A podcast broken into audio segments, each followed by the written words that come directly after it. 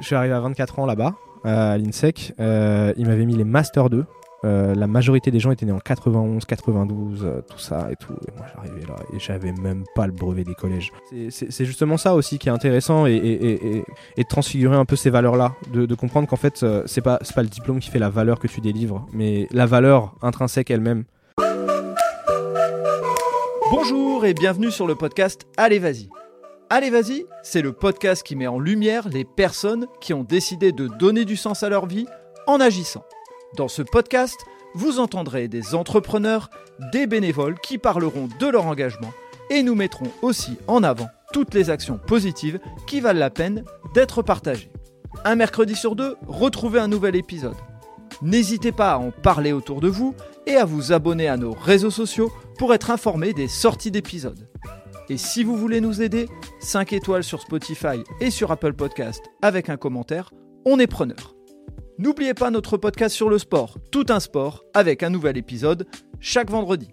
Et pour terminer, allez découvrir notre nouveau produit qui s'appelle Votre histoire est un cadeau. Pour en savoir plus, rendez-vous sur Insta ou Facebook. Votre histoire est un cadeau, tout attaché. Allez, bonne écoute à vous donc j'ai la chance aujourd'hui, on est dans un super studio top qualité. Bon, j'ai gardé mon matériel parce qu'à chaque fois que je, je teste des trucs avec mon matériel, je fais, je fais un merdage. Donc on est parti dans l'idée de dire je garde mon matos. Euh, bonjour Anthony. Salut, ça va? Il y a Anthony Amar qui me reçoit. Euh, Anthony Amar, il est euh, le fondateur et il va expliquer ça de Studiomatic, euh, donc des studios dans lesquels on peut enregistrer des podcasts, on peut faire de la musique, mais il va expliquer tout ça. Et j'ai eu la chance de le découvrir sur LinkedIn. Parce que l'idée de Studiomatic, c'est d'ouvrir euh, bientôt dans le Nord euh, euh, un studio. euh, et bah, je me suis intéressé, puis j'ai été un petit peu plus loin. Et c'est lui qui va vous expliquer tout ça. Mais avant ça, on va démarrer par le portrait chinois. Et je démarre tout de suite. Le portrait chinois, première question, si je te demande un lieu, tu me dirais? Euh, un studio. c'est si original. ouais, un, un- studio, c'est c'est c'est là où c'est là où j'ai commencé forcément un peu l'entrepreneuriat. C'est euh, ce qui m'amène aujourd'hui à être euh, qui je suis et où je suis. Et euh, forcément, j'ai fait plein plein de choses, ce qui m'a permis de démarrer dans la musique, ce qui m'a permis de démarrer dans l'entrepreneuriat. Je l'ai dit ça aussi. Franchement, il se passe tellement de choses dans un studio. C'est le, le, lieu, la feuille blanche, le début de la création. C'est voilà, c'est très métaphysique, mais le studio, c'est un, un, un très bon lieu. euh. Je comprends, j'aurais dit, la même chose euh, euh, dans ton cas. Euh, si je te demande un plaisir gourmand, il serait plutôt sucré, il serait plutôt salé? J'ai le cœur qui balance. Ouais. Le cœur qui balance entre le chocolat et, et, et j'adore les plats à la truffe. Bon, on, on peut aller, le on peut aller chocolat. sur les deux. Le chocolat, ouais, les truffes au chocolat. Ouais, Ouais. trop bien vu, un point pour toi. Euh, si je te demande une passion et ou un passe-temps, parce que ça peut être des fois euh, les...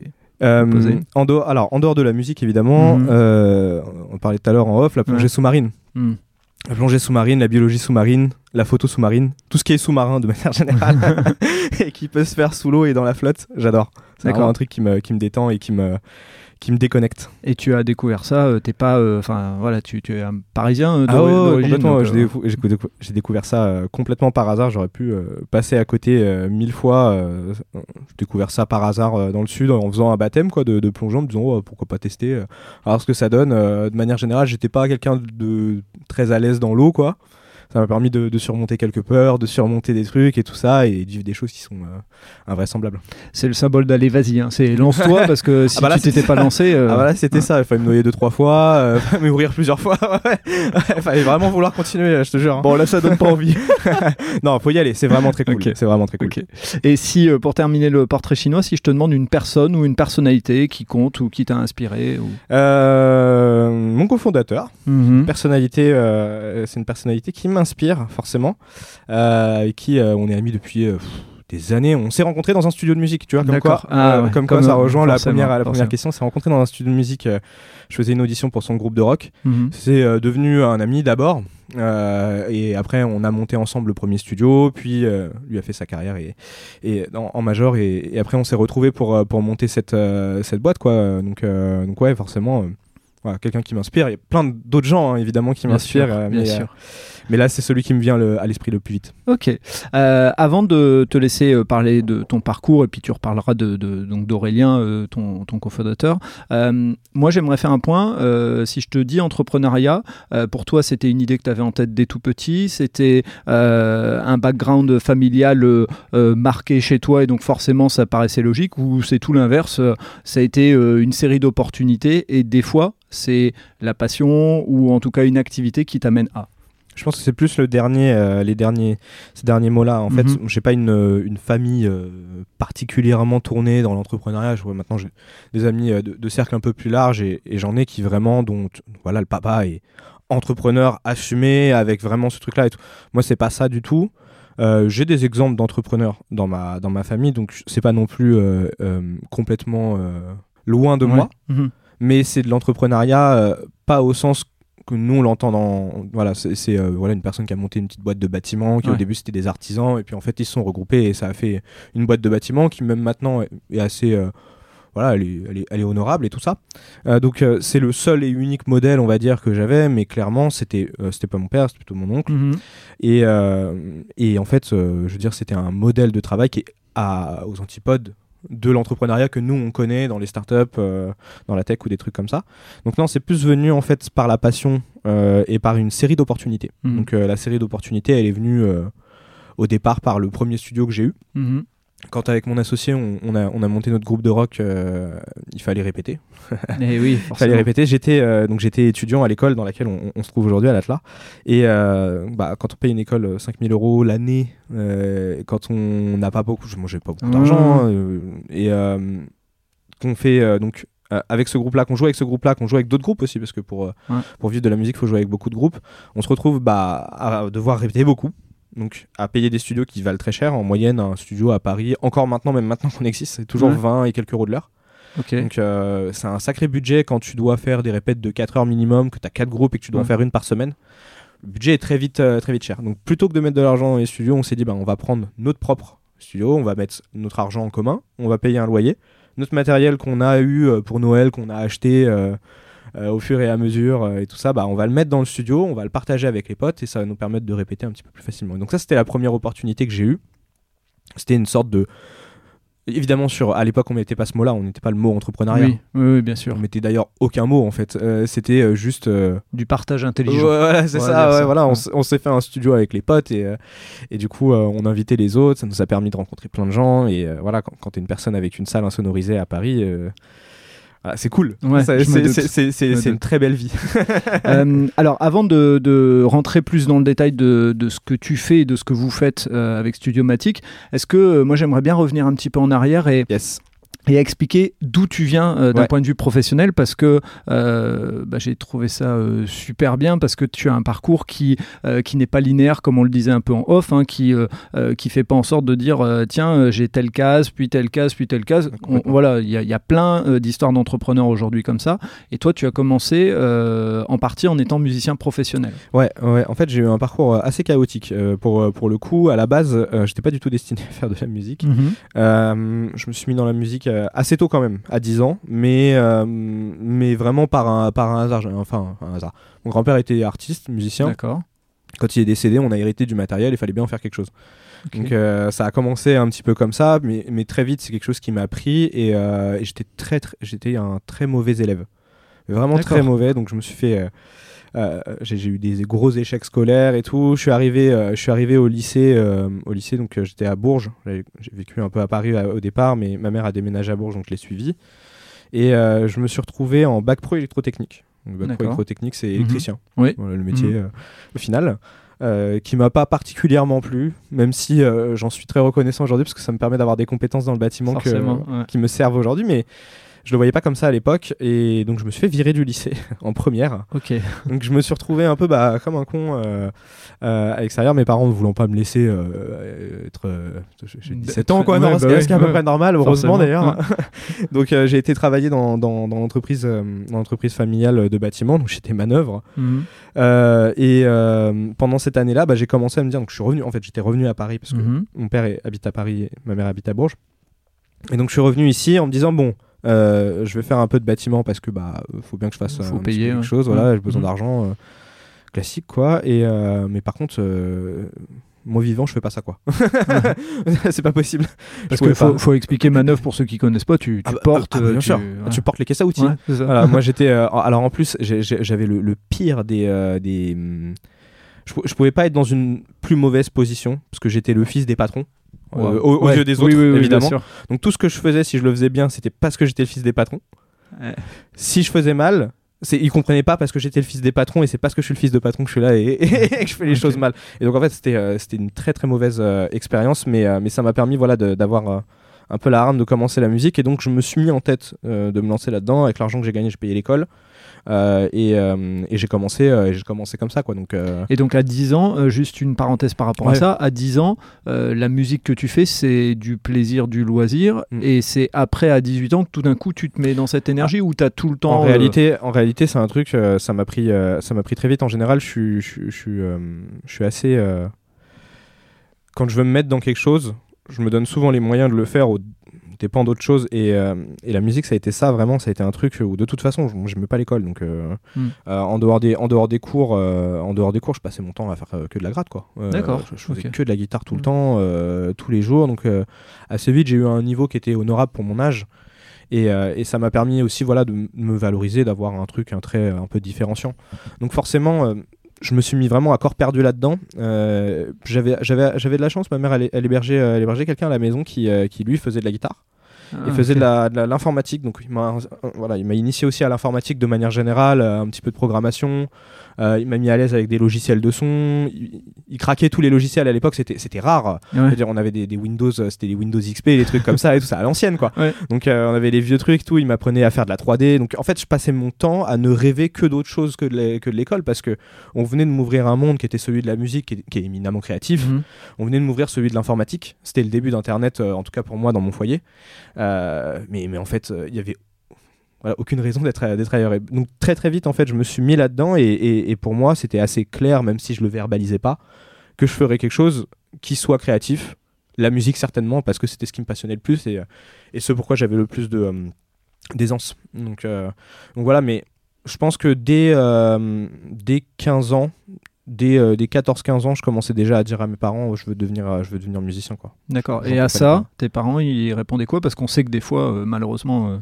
Je, je, je sais même plus, ouais. euh, va au bout de l'école, euh, on verra, je sais pas. Mais ils en tout cas, ils t'ont pas bloqué dans, dans cette. euh, dans non, cette ils m'ont pas, ils m'ont pas bloqué. Ils m'ont pas bloqué. et Ils m'ont pas. En même temps, c'était tellement. En fait, je pense que c'était tellement le chaos Mhm. l'école pour moi Ouais. que ils, pouvaient pas se dire. Je pense que c'était irrationnel de se dire on va le laisser continuer l'école. c'était dans le, dans le voilà, schéma, c'est ça, c'est ça. Donc en fait, euh, c'était soit ça, euh, soit soit ça menait à l'échec, euh, à l'échec euh, réel. Et je pense que ça l'était, ça l'était au moment où vraiment j'ai dû, je me suis virer quoi. Soit c'était c'était l'école de musique quoi. Donc pas trop pas trop le choix. Et puis, puis de toute façon, je suis quelqu'un de têtu, donc j'aurais pas laissé non plus. euh, Tu l'avais en tête. et- je, ouais, je- je l'avais en tête. Et donc, à quel moment euh, tu bascules vers euh, l'idée de dire euh, tiens, euh, ça va être euh, mon job euh, et, et je serai plus euh, Alors, manœuvre? quand je euh, déjà quand je me suis fait virer du, du, du, lycée j'étais quelqu'un d'assez insolent. Faut, faut m'imaginer assez insolent. C'est bon le cas aujourd'hui. Faut m'imaginer assez insolent. Je suis parti en disant à la directrice de toute façon je m'en fous. Euh, j'ai une place en école de musique. Parce qu'en fait je venais de passer un concours euh, à l'école euh, Tous en scène à Tours Mhm. qui est une école de musique parce que j'avais rencontré quelqu'un dans, dans ma ville à Bourges peu de gens Mhm. qui font encore moins qui font de la musique, encore moins de mon âge. Et donc on était euh, allez, deux guitaristes à avoir vraiment un niveau qui était intéressant. Et donc la personne, la personne que je, que je rencontrais à ce moment-là me dit non mais moi je fais une école de musique pour devenir professionnel de la musique. Et, genre c'est ce- cette Oui. étincelle. Mhm. Il y a quelqu'un qui te dit mais en fait euh, t'es pas fou. il est possible Ouais. d'être professionnel dans la musique. Il existe des écoles pour ça et tout. Ah, wow. J'imagine un, un sportif euh, qui découvre sport-études. Elle te fixe un objectif dans ta tête, euh, alors que toi, justement, l'école, c'était une série entre guillemets d'échecs. Exactement, voilà. Donc euh, je passe ce concours-là et, et en fait euh, je l'ai. Euh, assez naturellement. Et, euh, et, pour moi, dans la tête, c'est plié, je vais à tour et tout. Sauf qu'en fait, mes parents autre, étaient d'un autre avis, mais au, moment où je me suis viré, je savais pas. Donc je dis, bah, je m'en fous, de toute façon, euh, école de merde, je me casse. donc, donc, du, coup, du coup, voilà, c'était à ce moment-là, je pense que vraiment le, truc a turn up et je me suis dit, ok, là, je vais devenir, je veux devenir artiste, c'est ce que je rêve, c'est vraiment ce que j'ai envie de faire. Et, et, je me rappelle avoir, avoir vraiment fait des, des sacrifices qui étaient énormes pour moi à l'époque. J'ai arrêté de jouer aux jeux vidéo, j'ai arrêté, j'ai vraiment vécu une vie d'asset quoi euh, euh, pour jouer de la guitare toute la journée. Et, j'ai fait que ça. Euh, et, et, voilà. Et après, je suis arrivé à l'école et je faisais toujours que ça. Et j'ai cravaché de ouf de mes, je pense, de mes 15 ans et demi jusqu'à mes 22-23 ans. Je fais que ça. Ok, d'accord. Et devenir musicien professionnel, parce que c'est aussi une forme d'entrepreneuriat, c'est aussi être indépendant. comment on se débrouille pour gagner de l'argent euh, avec la musique parce que c'est pas un sujet dont on parle souvent. Euh, on, parle d'artistes, on parle de création, on parle de groupe, mais on parle très peu de, bah, de, musiciens euh, professionnels indépendants. Quoi. je l'ai découvert très tard, la, dimension entrepreneuriale dans la musique, je l'ai découvert qu'en entreprenant dans le monde. Mhm de l'entrepreneuriat. je mets des grands guillemets parce que l'entrepreneuriat est, super large en réalité, mais effectivement, je pense, euh, et c'est même pas je pense, j'en suis vraiment convaincu, euh, un, artiste, c'est un entrepreneur. Mm. C'est un entrepreneur, il doit se lever, il doit s'automotiver, il doit faire tout ce qu'un entrepreneur fait, il doit gérer ses finances, il doit trouver des, des clients. Alors, on le dit pas comme ça dans la musique, c'est pas beau de dire on va trouver des clients parce qu'on vend pas un produit, mais à la fin de la fin, on, a une création et on essaye de la montrer à un monde particulier. Il y a un product market fit, ta musique elle plaît à des auditeurs en particulier. Donc tout ça en fait c'est rapprochable. Euh, quand est-ce que euh, euh, donc comment comment ça se passe? Bah moi là, au tout début quand je suis rentré à l'école, déjà j'ai découvert un petit peu bah, toutes les façons de vivre un peu de la musique, alors qui sont quand même assez restreintes quand on te les apprend à l'école. C'est en gros tu vas devenir intermittent du spectacle. Ok. Voilà, point. Mhm. Donc intermittent du spectacle, euh, c'est pas vraiment l'entrepreneuriat, je trouve, euh, mais, euh, mais voilà, ça reste artiste quand même, tu dois trouver des gigs et tout ça. Mhm. assez vite, pour payer mes petites dépenses, je me suis trouvé des cours. Donc je commençais à donner des cours de musique vers 18 ans. Donc petites annonces sur le bon coin. Voilà, je suis guitariste, je donne des cours à qui veut et tout. Je trouvais ma première élève juste au-dessus de chez moi, à Villeneuve-Saint-Georges, où j'habite. Génial. Euh, et ça m'a permis de commencer, d'avoir un petit peu d'argent. Déjà de me rendre compte que bah, si je donne une heure de cours et que je gagne 20 euros euh, sur une heure, euh, si je donne deux heures de cours, je gagne 40 euros. Donc si j'ai deux élèves, bah, je gagne plus d'argent. C'est une logique qui est, conne, mais qui, en fait, quand on la découvre à 18 ans par soi-même, on a l'impression de découvrir le feu, quoi. Et, et donc, en fait, ce truc-là de, voilà, ok, comment je fais pour améliorer mes trucs, ok, bon, bah, après, bah, forcément, les concerts. Oui. Au début, euh, au début, on t'apprend que faire de la musique, euh, c'est euh, c'est la passion, c'est l'art, c'est le truc ineffable qu'on pourrait te décrire comme voilà, ça suffit en soi, t'as pas besoin d'argent. C'est ce qu'on dit pour pas parler d'argent. c'est ce qu'on dit pour pas parler d'argent, exactement. C'est ce qu'on dit pour pas parler d'argent. la réalité, c'est que en fait, c'est pas mal. Je veux dire, l'argent, c'est un truc mhm. très neutre. Bah et, et donc, je me suis mis à faire des concerts qui au début étaient forcément pas payés parce qu'il fallait se faire se connaître, tout ça, tout ça. Mhm. Après, j'ai eu des gigs payés, je commençais à, imposer aussi un peu quelques conditions euh, là-dessus, et puis, euh, puis voilà, le, temps a avancé. J'ai fait du studio aussi, parce que quand j'ai commencé à avoir le studio, j'ai commencé à, à le à gagner un peu d'argent et tout. Donc là, c'est vraiment mes premiers pas euh, qui arrivent vers Studiomatic, quoi. Euh, ce truc-là de j'ai une salle, c'est un asset en particulier et il a de la valeur et en fait, il y a des gens qui sont prêts à payer pour y rentrer. Euh, ça montre quelque chose. En tout cas, c'est une ficelle qu'on peut tirer et qui peut nous permettre d'aller quelque part. Tu veux dire que ça permettait aussi aux gens de venir vers toi, d'apprendre à te connaître et ah de cette là. Ah, mais grave. Mais en fait, j'ai eu, moi, je pense que 80% des plans de concerts que j'ai eu qui m'ont permis de faire des belles salles et tout ça sont liés au fait que j'avais euh, un studio de répétition. J'étais pas, j'étais pas, euh, je suis pas quelqu'un de très très bon musicien. on va pas se mentir. Hein, je suis pas, je suis pas un excellent, euh, un excellent guitariste. C'est des gens bien meilleurs que moi. j'ai fait le conservatoire, les trucs comme ça. Je voyais les gens qui étaient avec moi. J'étais clairement pas en haut du panier, quoi.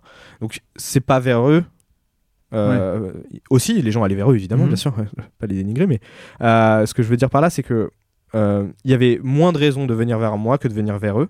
La raison pour laquelle les gens venaient principalement vers moi, c'est que déjà j'avais une fibre un petit peu plus business, je pense, mhm. une notion du contact et une notion du, de, de, là où je veux aller qui était différente, qui n'était pas juste je fais de la musique pour la musique. Mhm. et puis j'avais le studio. Et ça, C'est quelque chose qui est quand même assez fou parce que du coup, quand tu invites quelqu'un, déjà tu as une légitimité. Tu ne l'invites pas dans ton salon. Ouais. euh, Mm. à la cool, euh, nan, nan, et tout. Tu, tu invites une personne dans un studio que naturellement tu payes. Si tu le payes, ça veut dire que tu as de l'argent, donc que tu as une légitimité forte Mm. à monter un projet qui se veut professionnalisant. En fait, tu crées euh, un contexte professionnel Exactement. dans la relation. Exactement. ouais. On- n'est pas, euh, je, je vais juste faire la petite parenthèse, on n'a pas expliqué euh, ce studio, c'est des locaux que tu avais à dispo, c'est quelqu'un qui t'a permis d'eux, parce Ouais. qu'on l'a, on a été assez vite et puis après on est revenu sur ton parcours, mais ces locaux, tu, tu les as comment? Alors, la première fois qu'on a eu des locaux de musique, euh, on était un groupe de, de 5 et le Mhm. batteur, il avait un petit studio de batterie euh, à Saint-Ouen. Payait ça genre euh, 150 ou 200 euros par mois, Mhm. euh, ce, qui est, ce qui est ridicule hein, pour, un, pour un studio. Il avait genre 3 mètres carrés. Nul à chier, quoi. Vraiment, mauvais studio et tout. et euh, et c'était un. mec- Tu sais, c'est le genre de pote qui peut prendre plein de choses au premier degré alors qu'en fait c'était du second degré. Sauf qu'un un jour on fait une blague et on fait Ah putain, ce serait trop drôle. Venez, on prend le studio le plus grand du bâtiment que t'as. Et le plus grand c'était genre 15 mètres carrés. Tu vois. Et lui en fait il a pris ça premier degré. Euh, nous on rigolait à la base Ouais. et du coup il a été voir le propriétaire et il lui a dit Ouais, j'aimerais prendre le plus grand studio avec mes potes. On va faire un, un truc et tout. On va faire un... ba- Et il est revenu vers nous en nous disant Les gars, c'est bon, j'ai trouvé un studio, on y va et tout. On y rentre. Et en fait, euh, on s'est retrouvé comme ça à monter notre premier studio. Mais c'était, un studio euh, dans un appartement ou c'était un studio En fait, c'était un bâtiment complet Ouais. dans lequel tu avais plein de petites salles qui étaient des studios de musique, du coup. hein, D'accord. vraiment bien des studios de Ouais, musique. ouais. Pour imaginer les studios de musique, c'est voilà, tel qu'on est là, là, c'est ça, c'est une salle de 12 mètres carrés, sans fenêtre, Mhm. insonorisée. euh, et, et juste quelques lumières. Évidemment, t'as pas de, pas de commodité Bien euh, sûr. dedans. hein, euh, mais tu viens, tu poses ton matériel, ça te permet de faire du bruit euh, comme, comme tu veux. Donc euh, là, c'était le, le- le plus cheap de tous les studios que j'ai jamais eu de ma vie. Mhm. Euh, c'était des murs en papier fin. Quand le batteur euh, du premier étage il jouait du métal, t'avais l'impression de jouer avec lui dans ton studio en dessous. C'était euh, c'était terrible. Mais, euh, mais voilà, mais en fait, ça nous a permis de, de, de rentrer. C'était 500 euros par mois. On était 5, on mettait 100 euros chacun. C'était c'était très simple, mais qui ne demandait pas de garantie. C'était un mafieux euh, de Saint-Ouen avec des dents en or et tout. Ah, improbable, quoi, tu sais, dans un truc euh, insalubre et tout. euh. Ça veut dire qu'en fait, financièrement, vous aviez pris le parti de dire on gagne de l'argent avec notre musique et on met euh, 100 euros pour avoir un lieu Ouais, pour s'entraîner. Ouais, c'est ça, ouais. Ouais. Et donc, à, à la base de ce projet, on était peut-être peut-être deux, deux, trois, quoi, tu vois, voir rigoler avec ce mec-là qui a pris le bail. Je Comme remercie quoi, des fois, que- le premier degré, c'est pas mal aussi. hein. Et bah, le premier degré, c'est pas mal aussi, ouais, c'est pas mal aussi. Et donc, euh, on a été convaincre deux autres des potes, tu vois, en leur disant, ouais, on va prendre un studio, franchement, eh, tu mets 100 euros par mois et, et on peut y aller tout le temps. Imagine, on va pouvoir faire des jams, on va pouvoir faire. euh, Voilà, il y a ce truc-là, on va pitcher en fait. Mhm. Euh, Ouais, en, quelques, en quelques mots. Et, et donc, on a réussi à les convaincre. Euh, le premier studio, c'était ça, c'était 500 euros par mois, petite salle et tout. Puis, euh, il était ouvert que de 8h, 9h à peut-être à 21h, 22h, quoi. C'était très limité et on s'est dit, bon, on veut passer l'étape au-dessus. Maintenant, on veut un studio où on peut venir la nuit. 24 Oui, c'est ce 24, que j'allais 7 dire pour de la 7. musique, c'est c'est pas euh, à 5h du matin que c'est important, c'est plutôt le soir où Voilà, jouer. c'est ça, ouais, c'est ça, c'est ça. T'es- tu- sors d'une jam, nous on avait les jams ici qui finissaient à 22h, et- à 22h30, 23h. T'as envie de pouvoir dire avec les, à- aux gens que tu viens de rencontrer, les gars, la suite c'est chez moi, j'ai un Ouais. studio là-bas. Ok. et donc, euh, et donc C'est on un a- peu comme les mecs qui boivent un coup, mais là c'est pour de la musique. Exactement, voilà, exactement. Et, et pouvoir faire plein de trucs, enfin bref. Un vrai vecteur social. Euh, on a trouvé un studio dans une, donc pareil, à une salle qu'on loue au Mhm. mois, dans un bâtiment un petit peu plus gros, euh, mais par contre le double du prix. D'accord. Donc, euh, ouais. de, de Ok. 500 euros, on est passé à 1000 euros. On n'a pas mis 200 euros chacun. Ouais. Euh, on a préféré, donc là, on a, on a fait rentrer une, une sixième personne très importante qui est mon associé aujourd'hui. D'accord. Donc euh, lui, il était en major, mais voilà, il avait encore le groupe de rock. Donc Aurélien. Aurélien, ça exactement. Voilà. Lui, il était dans son truc et tout. Il n'était pas musicien pro, mais il était en major. Il avait le groupe de rock et il commençait à répéter. Donc, Donc, on- être- je vais te couper, mais être bah, en si, major. Les majors, donc c'est euh, les, les trois grosses, euh, les trois grosses sociétés, Sony Music, Universal, euh, Warner, qui font la distribution. le, c'est des gros labels, quoi. C'est très vulgaire dit, dit comme ça, mais c'est voilà, c'est des, des trucs là-dessus. Donc lui, il bossait, il était directeur marketing chez Sony Music. Mhm. Et euh, mais il avait son groupe de rock encore avec euh, avec un des gars avec qui j'ai euh, monté le labo quoi. et et donc en fait, euh, on lui disait mais vas-y, mets 100 euros par mois, mets 100 euros par mois encore avec nous et comme ça en fait, euh, bah t'as les répètes gratuites avec ton groupe quoi. Et tu peux venir quand tu veux, tu peux laisser ton matériel et tout. Et en fait, euh, bah voilà, il a commencé à commencer comme ça. On était, Donc ça veut dire que là vous êtes 6 à mettre. on euh, est 6 et il 100 m- euros. 100 euros, donc il manque 400 balles. Ouais. Il manque 400 balles et donc là vient notre première expérience de la location. Ah bah oui. On va aller chercher des gens et on tombe euh, donc on, on- des petites annonces sur internet, sur des sites de petites annonces de musique. Euh, on cherche à partager un studio avec des gens euh, et, et- et nous on n'était pas fous. On a dit bon, on va partager que les créneaux de nuit. Ah bah oui. Et alors, qui est-ce qui prend les créneaux de nuit Et ben en fait, c'est des gens qui font du rap. Alors, c'est assez anodin, dit comme ça. Mais en fait, moi, ça a été un, un- un déclic de ouf. Euh, parce que déjà, je me suis rendu compte, euh, c'est des, des personnes qui venaient d'une cité à Bobigny et tout, qui sont encore euh, maintenant qui ont des gros studios, qui sont qui ont vraiment percé vraiment de Ouais. ouf et tout en plus. Donc des, mecs de Bobigny qui venaient de nulle part. Enfin, c'était très bizarre quoi. Et les gars étaient hyper sympas. Ça a bien matché, on s'est rencontrés dans un café et tout. Ils nous ont dit Oh les gars, pas de soucis, je prends les créneaux de nuit et tout. Et donc ils nous ont payé les 400 balles restants.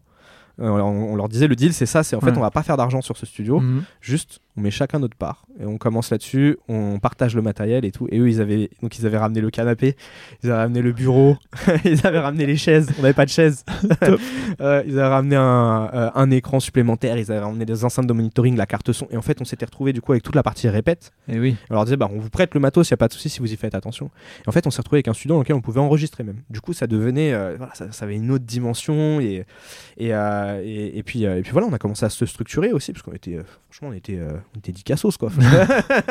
C'est la seule bien amené. voilà, le- au- le- les cinq premiers au départ, on était, euh, on était quatre, on connaissait rien du tout. La seule personne qui était un peu euh, responsable, c'était, c'était Mathieu. Lui, il avait genre peut-être deux ans ou trois ans de plus que moi, parce que j'ai 19 ans, 20 ans quoi. Ouais, ouais. Donc euh, deux trois ans de plus que moi, et, et il était intermittent du spectacle, donc il avait déjà fait des papiers quoi. Mais sinon, C'est des papiers, j'aime bien l'idée. Ouais, ça, il avait déjà fait des papiers, des trucs, tu vois. Je savais même pas déclarer mes impôts, c'est n'importe quoi. Donc euh, c'est lui qui payait les studios. D'accord. On lui donnait de l'argent sur son compte et euh, c'est lui qui payait, euh, qui payait les studios tous les mois quoi. Et, euh, Donc là, il n'y a pas encore de structure. Y a rien. C'est vraiment du de la main à la main ah entre ouais, guillemets. C'est ça, c'est Ouais. ça, ouais. Et puis après, bah, en fait, on se rend compte que ce serait peut-être important en fait de se structurer, quoi. Et donc lui, il nous dit ouais les gars, on va faire une association. C'est Aurélien qui arrive, qui lui du coup a une vraie fibre business. Lui pour le coup, il était déjà voilà, quand je pense, devait avoir 24 ans, je pense, 23, 24 ans. Lui, il avait, il avait déjà des expériences même de bourse, de trucs et tout. Voilà, il était dans le milieu du travail. Et je dis bah euh, en fait, les gars, on fait une association, quoi. Donc, euh, il monte l'association, c'est lui qui devient président de l'association. Et, euh, et, et- et ce truc-là, puis après, il a plus le temps, il me la laisse. Et euh, au fur et à mesure, les premiers membres qui étaient là dans le, dans le studio s'en vont. Mhm. Et moi, je me mets à le gérer. Donc, bah, il faut le faire tourner parce que il y a de l'argent. Et puis chaque mois, le loyer il tombe. chaque mois, le loyer il tombe. Et, là, ils font plus de cadeaux, quoi. Là où on Mhm. est, c'était plus la même, quoi. Ouais. Euh, T'as eu des moments de panique parce que Ah ouais. en parlera après, mais quand Ah ouais, il y a le ouf. loyer qui doit tomber et que tu es en forme euh, associative, t'as pas d'engagement, t'as pas de. Ah ouais, t'as rien. Alors ouais, justement, en fait, ça c'est un des trucs justement euh, qui, qui m'a appris plein de. c'est pour ça aussi, avec Studiomatic, on a, on a réussi à se lancer quand même vachement vite Mhm. par rapport à une boîte de ce type-là. parce qu'en fait, on a fait toutes les erreurs possibles et imaginables pendant qu'on était en association. D'accord. Toutes les erreurs, les erreurs de compte, les erreurs de, euh, de caution, de trucs et tout, euh, de de- d'engagement, de, formule. On a testé tellement de choses. Et en fait, donc les premiers groupes qu'on qu'on qu'on faisait venir quand euh, mes premiers potes sont partis, parce que Mhm. quand ils sont partis, c'était l'effondrement. Quand ils Oui, sont partis à plus 3, rien. il y avait 300 euros en moins. C'était waouh. Oh mon dieu. Ouais, voilà, c'était Ah, énorme pour moi. Bah l'époque. Et, euh, et donc, euh, on a commencé à trouver d'autres groupes. Et là, c'était vraiment les premières locations avec des formules. quoi. C'est genre, ok, c'est 150 euros par mois. Je me rappelle très bien, c'était à l'époque. 150 euros par mois. Et t'as 4 heures par semaine euh, de, de créneau. Et tu peux venir, voilà, sur tes 4 heures, on te fixe un planning. Ça, même la gestion du planning, des trucs comme ça. Ouais. Et donc, on l'a fait une fois, deux fois, trois fois. Et en fait, en échange, les personnes venaient, mais ils- ils- on leur disait c'est pas cher. Par contre, vous laissez du matériel à vous, parce qu'on n'a pas encore acheté de sono, on n'a pas encore acheté de batterie. Et ça tournait comme ça au bon vouloir des membres. On s'est rendu compte que c'était une très mauvaise façon de, de- de fonctionner, parce que quand tu cassais, quand quelqu'un cassait la batterie du Ah mec, oui. ou la sono ou un truc comme ça, fallait bien en racheter un. Et qui était responsable In fine, bah personne. Oui, Euh, le studio forcément, en fait. Forcément, ouais. Donc, euh, on s'est mis à faire des cautions. On s'est mis à, à, à- à essayer d'avoir un petit peu plus de groupes que ce qu'on pouvait. Moi, encore, ma- encore à ce moment-là, je mettais tout mon argent de Noël, de mes cours, dès que j'avais des excédents, je les mettais dans l'achat de matos pour le studio. Ok. Ouais. J'ai réussi à acheter une batterie, à acheter une, à acheter une sono euh, en faisant des, des, des- des bonnes affaires, en, en cherchant des potes, euh, en négociant comme, comme un rat. mais, euh, mais ça nous a permis de lancer voilà, le studio. euh, on, on avait fait les cautions. au début, c'était des virements, puis après, on est passé en prélèvement. Il y a plein de trucs comme ça, voilà, de trucs qui, Ouais. au fur et à mesure qu'on avançait, voilà. Et puis, et puis ouais, en fait, il y a des fois où en fait, on se retrouvait avec pas suffisamment de groupes. Donc, Ouais. le groupe nous disait, je pars. Et on avait, on avait oublié de faire des préavis par exemple. C'est con. Mais, en- Ouais. mais à l'époque, on n'avait Mhm. pas une force commerciale comme on l'a maintenant. Donc, euh, moi, de trouver un groupe, je trouvais un groupe tous les deux mois. C'était le, genre, j'étais le roi des sales, quoi. Donc, euh, c'était complètement différent. Et, euh, mais voilà, ça nous a permis d'apprendre plein de choses, de voir. Après aussi, de roder le discours, de roder les contrats aussi. Parce que bah, la première fois où tu te fais niquer, que le mec part avec soit du matos, soit il te dit, mais en fait, non, je te paierai pas tes deux mois prochains de loyer. ton préavis, je m'en fous. Ton contrat, il vaut rien. Bon, bah, tu, tu, tu fais les choses différemment, t'encaisses les cautions. tu- Voilà. T'es toujours en association à ce moment-là ou c'est quoi le moment où ça bascule de association à, à C'est entreprise un moment très, euh, c'est très spécial. C'est un moment en plus que, que, j'arrive à dater Mhm. vraiment. Tu vois, c'est euh, pour moi la- le moment où j'ai commencé à me dire, ok, je vais monter une entreprise euh, qui plus est une start-up. le mot, euh, le mot incroyable. C'est le 30 novembre 2016 exactement. Donc, pendant ce temps-là, en fait, donc en plus de mes activités de musicien pro euh, sur scène et tout, euh, j'avais trouvé un poste à Cultura. Euh, Cultura qui est une enseigne de grande distribution dans la culture, qui a une partie musique et notamment une partie cours. Et donc en 2016, ils ouvrent un magasin à Porte de la Villette. Ils cherchent un prof de guitare et je postule et je suis pris. Et à, la soirée d'ouverture de ce magasin, je, je rencontre une personne autour d'un baby-foot connecté qui s'appelle Karel, que je salue, très très bon ami maintenant. Euh, et, je lui raconte ce truc-là, je lui dis ouais, moi je suis musicien. Je lui dis, Il me dit tu fais quoi ici chez Cultura? Parce que lui venait de faire une démonstration de baby-foot. Ok. Il voulait vendre euh, sa solution à Cultura pour les mettre dans tous les magasins. Et, euh, et donc on fait le baby, il, me déglingue, hein, je me fais flinguer et euh, on discute et il me dit ouais, il tu fais il est pas bon en tant que commercial parce que normalement il aurait dû te laisser gagner. Mais bon, voilà. il aurait dû me laisser gagner, mais bon, il était pas là pour me vendre à moi, donc euh, c'est pas grave. Il s'en foutait. s'en foutait. Et, euh, et donc, donc du coup, il me dit, bah, je, je, je, je suis guitariste, mais voilà, à côté j'ai d'autres trucs, je raconte, d'autres studios et tout. Et en fait, dans ces moments-là, vers 2016, je commençais à avoir mes premières idées parce que j'avais commencé à, louer un petit peu à l'heure et, je voyais que c'était galère de faire le déplacement de chez moi, de Villeneuve-Saint-Georges, d'aller au studio, ouvrir la porte, revenir, surtout quand c'est la nuit, tard le soir et tout. Donc je lui dis, écoute, je- c'est marrant, euh, j'ai une idée et tout. En fait, lui il me dit, je suis dans les startups. Et, et moi, ce mot-là, startup, il veut dire un truc, il veut dire euh, entreprise technologique levée de fonds. Ouais, et c'est c'est Ok. les seules choses que ça veut dire pour moi à cette C'est époque-là. c'est bien que tu le dises. Ça, ça. Ouais, ça te permettrait de faire la transition. Et en fait, ça, mais ça, euh, ça veut rien dire, euh, du coup, Ouais. euh, c'est c'est pas du tout ça. Et, euh, et donc lui, il m'explique, et je fais, ah ouais, ah, c'est marrant parce que tu vois, moi j'ai une idée, c'est vraiment le truc de- de- d'entrepreneur débutant quoi. Mhm. Ah ouais, moi j'ai une idée et tout, euh, je crois que c'est une start-up, euh, je veux faire des studios et tu les ouvres avec ton téléphone euh, ou avec une carte et c'est ouvert 24-24 parce que j'ai mon premier studio là-bas et, et je vais en ouvrir d'autres, mais, mais j'arrive pas et je sens que c'est vers là que qu'il faut aller. Et, et- et le mec, il me prend, il, il se prend d'attention, je pense, tu vois. Car- il, il a dû avoir ce truc-là. C'est un mec qui, qui est très généreux et tout. Il a dû être attentionné, un peu, sais, touché par le môme. le môme qui est là, qui fait, qui lui dit qu'il va monter une start-up, alors qu'en fait, il connaît rien du tout, quoi. Donc, il, il me dit, écoute, bah viens, on, on discute, euh, ça va et tout. Et, et à la fin, il me donne sa carte. On a discuté une heure, une heure et quart. Il me donne sa carte et il me dit, bah vas-y. euh, Envoie-moi un mail, euh, tu on ira boire un café quoi. Moi le envoie-moi un mail, on ira boire un café dans le milieu de la musique, ça veut dire mec on se reverra jamais quoi. D'accord, ouais, t'y crois pas. J'y crois absolument Ah. pas, euh, mais je le fais. Le lendemain, je lui envoie un mail euh, et, et- et j'avais pris, euh, j'avais dû prendre une heure pour l'écrire en plus ce mail parce que je voulais vraiment qu'il me réponde, tu vois. Et en fait, bah, il m'a répondu. On était boire un café et là, il a commencé à me coacher, gratos. C'est mon premier mentor, vrai mentor. Il m'a dit bon, effectivement, est-ce que tu fais? Ça peut être une start-up, mais euh, tu fais ça, tu fais ça, tu fais ça, mais ça c'est pas bien, ça c'est nul, ça ça marche pas, ça ça marche. Par contre, du coup, appuie là-dessus, appuie ça. Je me rappelle, premier rendez-vous, où je suis sorti, j'étais sonné. Vraiment, ça- il il venait de m'ouvrir un truc, c'était un, un monde à part entière, euh, une sensation euh, incroyable. Et donc c'est là, en fait, je me suis dit, ok, je vais monter une entreprise. Je connais rien, encore, hein, je connais toujours rien, hein, mais euh, entreprise, je, je comprends, je regarde, je tape sur internet et tout, monter une entreprise, euh, je lis, il faut faire un business plan, Bon, je Mhm. regarde, euh, j'appelle tous mes potes qui sont en école de commerce, j'en ai deux. Ce qui est déjà pas mal. Ce qui est déjà pas mal. ça fait plus que un, donc c'est tes potes. Ça. Mes deux potes qui sont en école de commerce, je leur dis ouais c'est quoi un business plan Euh, Ils m'en- ils m'envoient leurs cours, ils m'envoient les trucs et tout. Et donc euh, je passe, euh, c'était euh, en, en novembre, donc je passe toute la, tout, tout- tout- toutes mes vacances de Noël à, à écrire un business plan et tout. J'étais tellement fier, je l'ai imprimé. imprimé par Bien. un livre et Hein. tout ouais. donc c'est un truc de 100 pages et, euh, et Ah ouais, quand même. ouais ouais ouais, Ah, ah ouais, j'a- pas rigolé. Ouais, ouais, j'avais, Ah. j'avais produit des trucs et Mm. tout. Vraiment, j'avais fait, j'avais fait euh, un vrai travail dessus. Et donc, euh, et, et- et Karel, il m'avait laissé un- une invitation. Il m'avait dit écoute, viens, on se revoit en mi-janvier, début février pour ton truc et tout. On commencera à discuter. Et, euh, et je vais le voir, je monte mon business plan. En fait, il le lit même pas.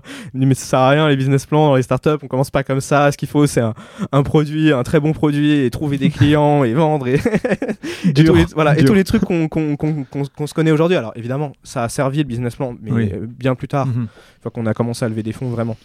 Mais voilà, c'était cette euh, première expérience-là qui m'a mené vers l'entrepreneuriat où je me suis dit, on va faire le switch, on va devenir une entreprise. Donc une entreprise, ça fait des bénéfices, ça gagne de l'argent. C'est plus la même chose, c'est plus l'association, même Ouais. si. Par contre, voilà, déjà à ce moment-là, avant de monter l'entreprise et de rencontrer Karel, j'avais une vision déjà plus proche de l'entreprise que de l'association, c'est-à-dire qu'on avait des bénéfices, Ouais. mais les bénéfices étaient 100% réinvestis. Ouais. Euh, conformément à, conformément à, la- à- à l'association quoi mais, euh, mais même conformément à ce que ce qu'on considérait comme euh, comme étant bien à l'époque moral Bien sûr, bien sûr. donc donc voilà c'est là-dessus là-dessus que je me suis lancé sur sur la partie entreprise Ok. Et donc, euh, quand tu crées ta startup, euh, tu, tu intègres directement euh, un incubateur? Comment ça se passe? Non, pas du tout. J'int- j'in- J'intègre pas du tout d'incubateur. Alors, j'ai quand même la chance d'avoir commencé avec un produit, c'est-à-dire que très vite, je me dis en fait ce qu'il faut. Lui me parle, le, pr- le premier truc que j'ai dû apprendre, le premier vrai concept de startup, c'était le POC, le, le Proof of Concept. Il me dit si tu veux monter ta boîte et vraiment obtenir des financements, parce que ce que tu me dis, ça a l'air d'être, euh, voilà, c'est- ça a l'air d'être solide, t'as as, l'air d'avoir un marché, tu connais ton métier et tout ça. Euh, donc, euh, par contre, tu- voilà, tu veux embaucher un développeur, je, je savais pas faire de code à l'époque, donc pas de notion technique, quoi. Donc, je lui disais, bah, il faut que je, il faut que j'ai de l'argent pour développer le produit. C'est le fameux, je cherche un tech qui va révolutionner mon idée. est très- Et il me dit, bah, en fait, déjà, avant, avant de chercher quoi que ce soit, mais en fait, fais marcher ton truc, quoi. T'as un truc dans les mains, fais-le marcher. Si tu fais pas marcher ça, et ben c'est simple, c'est qu'en fait, ton idée, il n'y a pas de marché.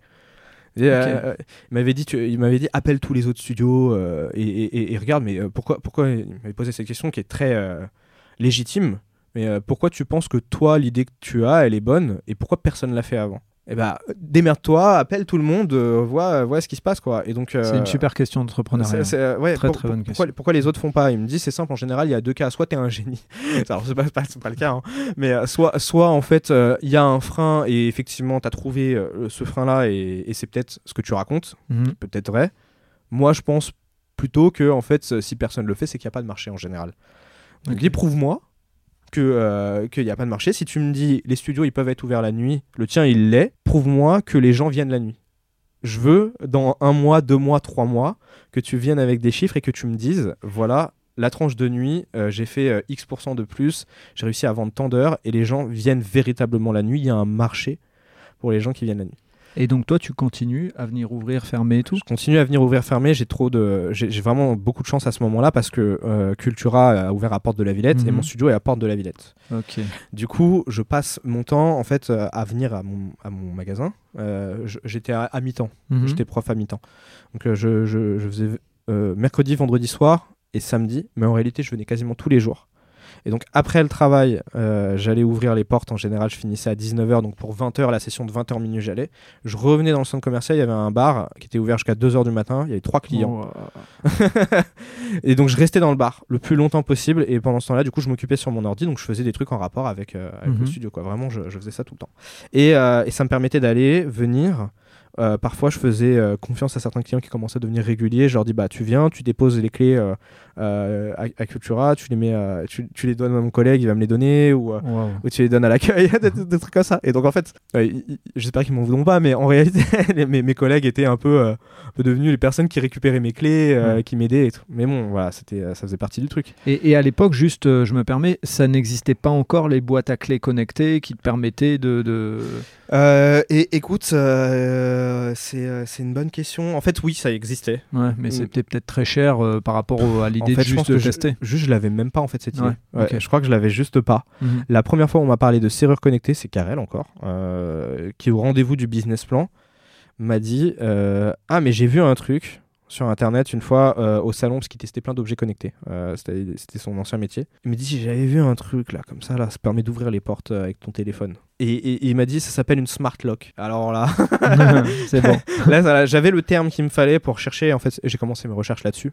Et, euh, et, à la base, voilà, c'était ça. Je voulais vraiment avoir cette expérience-là. Et, euh, et, voilà, donc ça, ça a continué un petit peu comme ça. jusqu'en juillet, je crois, juillet 2017. Mhm. Donc voilà, novembre 2016, juillet 2017, ouais, c'est ça, c'est à peu près ça. Juillet 2017, donc j'avais donné ma démission à Cultura en disant c'est bon, je vais quitter le truc. Entre temps, il s'était passé plein de choses. Entre temps, j'ai appris à coder. C'est ce que j'allais te poser comme question, ce que j'avais vu sur ton parcours, qu'il euh, y avait aussi une, une forme d'apprentissage. Euh. Ouais, ça c'est euh, la meilleure. une... Alors j'ai pris plein de bonnes décisions, plein de mauvaises décisions mhm. évidemment aussi, hein, mais il y, y, a quelques décisions duquel je suis très fier, et parmi lesquelles celle d'apprendre à faire du code est une des décisions les plus importantes, je pense, de, de, ma vie littéralement.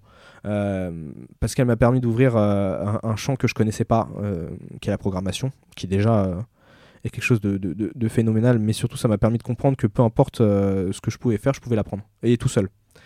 Tout seul avec d'autres, en tout cas par Internet. Ah, mais c'est un beau pied de nez à ton parcours euh, ah scolaire. Euh, oui, bien sûr. Bien sûr. Et, c'est un bel apprentissage pour les parents qui se posent des questions quand leur enfant est, est en échec. C'est sûr que c'est difficile sur le coup, mais la réalité c'est que... Euh, et, donc euh, pendant Cultura, euh, j'avais vu cette. c'est Karel encore, putain, Karel il est partout. qui m'a dit écoute, t'arrives pas à trouver de cofondateur technique, rêve pas, en fait, t'en trouveras pas. Bah, pour la simple et bonne raison que même si ton idée elle est révolutionnaire, les devs ils sont payés très cher. Hmm. Il y a des milliers de personnes qui ont des idées révolutionnaires et plus encore, il y a des milliers de personnes qui ont des idées révolutionnaires et de l'argent. Toi, t'as peut-être l'idée, mais t'as pas l'argent. Donc, euh, va falloir que tu trouves un autre truc. J'en ai eu marre et je me suis dit, de toute façon, j'ai une bonne, j'ai une bonne appétence euh, pour l'informatique. Euh, je, gérais le, site WordPress de, du Labo des Sons. J'avais été un peu plus loin dans le POC et tout. J'avais fait un système de réservation sur WordPress. Donc, j'avais même validé ce truc-là que les gens sont prêts à réserver des créneaux en plus en ligne et payer en ligne. je me suis dit, bon, la prochaine étape, c'est d'apprendre le code. Tu commences sur internet, les trucs Udemy, ça marche pas. Et, euh, et, un jour, il me dit écoute, j'ai vu cette formation, c'est s'appelle The Project. Euh, ça a l'air bien parce que c'est gratuit. en fait, tu mets 200 euros, c'est une caution, et si tu finis pas la formation, bah, ils te prennent tes 200 balles. Moi, 200 mhm. balles, c'est beaucoup d'argent pour moi à cette époque-là. Et, euh, et, ça l'est encore, hein, bien sûr, mais, mais particulièrement à ce moment-là. donc, je me lance, je mets, c'était une empreinte de carte bleue, donc je mets mon empreinte de carte bleue, et je commence. Et là, je découvre le monde exceptionnel du code euh, et, la, première, euh, la première session de The Hacking Project était mais juste euh, mythique. On codait dans un squat. Enfin, c'était le, c'était le, c'était fou quoi. C'était l'époque de Mister Robot. il y avait vraiment cette dimension là qui était exceptionnelle. On rencontre des gens qui étaient, qui étaient tous fous, plus fous les uns que les autres, que des gens avec des parcours improbables que j'aurais jamais rencontrés dans ma vie. Et donc j'y avais été pour deux, en, en, me disant deux trois trucs quoi, en me disant bon, je vais aller faire du code. Soit ça me plaît, euh, et, et, je continue et donc euh, bah voilà, je fais la plateforme moi-même. Euh, soit ça me plaît pas et je rencontre des gens qui font du code parce que j'avais beaucoup de difficultés à rencontrer des gens qui en font. Mm. et je trouve un cofondateur technique pour m'aider. Soit j'ai aucun des deux, et bon, au pire, bah, ça aurait été drôle, quoi. J'aurais appris des trois trucs, j'aurais peut-être rencontré des gens sympas. Mais, mais, ce qui est intéressant à noter là, je, je, fais, je te coupe un peu, mais tu as une stratégie. J'ai une stratégie. C'est-à-dire qu'on sent que tu commences à réfléchir comme un entrepreneur. C'est-à-dire que tu te dis, si je vais à cet endroit-là, euh, c'est pas pour rien. C'est, j'ai quelque chose dans ma tête et euh, au pire, j'ai pas ça. Au pire, j'ai pas ça. Et puis bon, bah voilà. Mais t'as as des, Exactement. As plan A, plan B, plan C. Ouais, j'étais quand même un peu accompagné. En plus de Carré, j'ai une personne qui m'accompagnait euh, à l'IRMA, qui est maintenant le CNM, le Centre national de la musique. Mm-hmm. Incroyable aussi, qui m'a débloqué plein de choses. Qui s'appelle Fabrice Jallet. Je remercie. énormément pour tout ce qu'il m'a apporté mais lui, voilà, il, me disait ça, il me dit. Euh, faut que tu ailles plus loin. Euh, faut plus loin. Il, avait, il, était différent car elle lui mettait pas des baffes.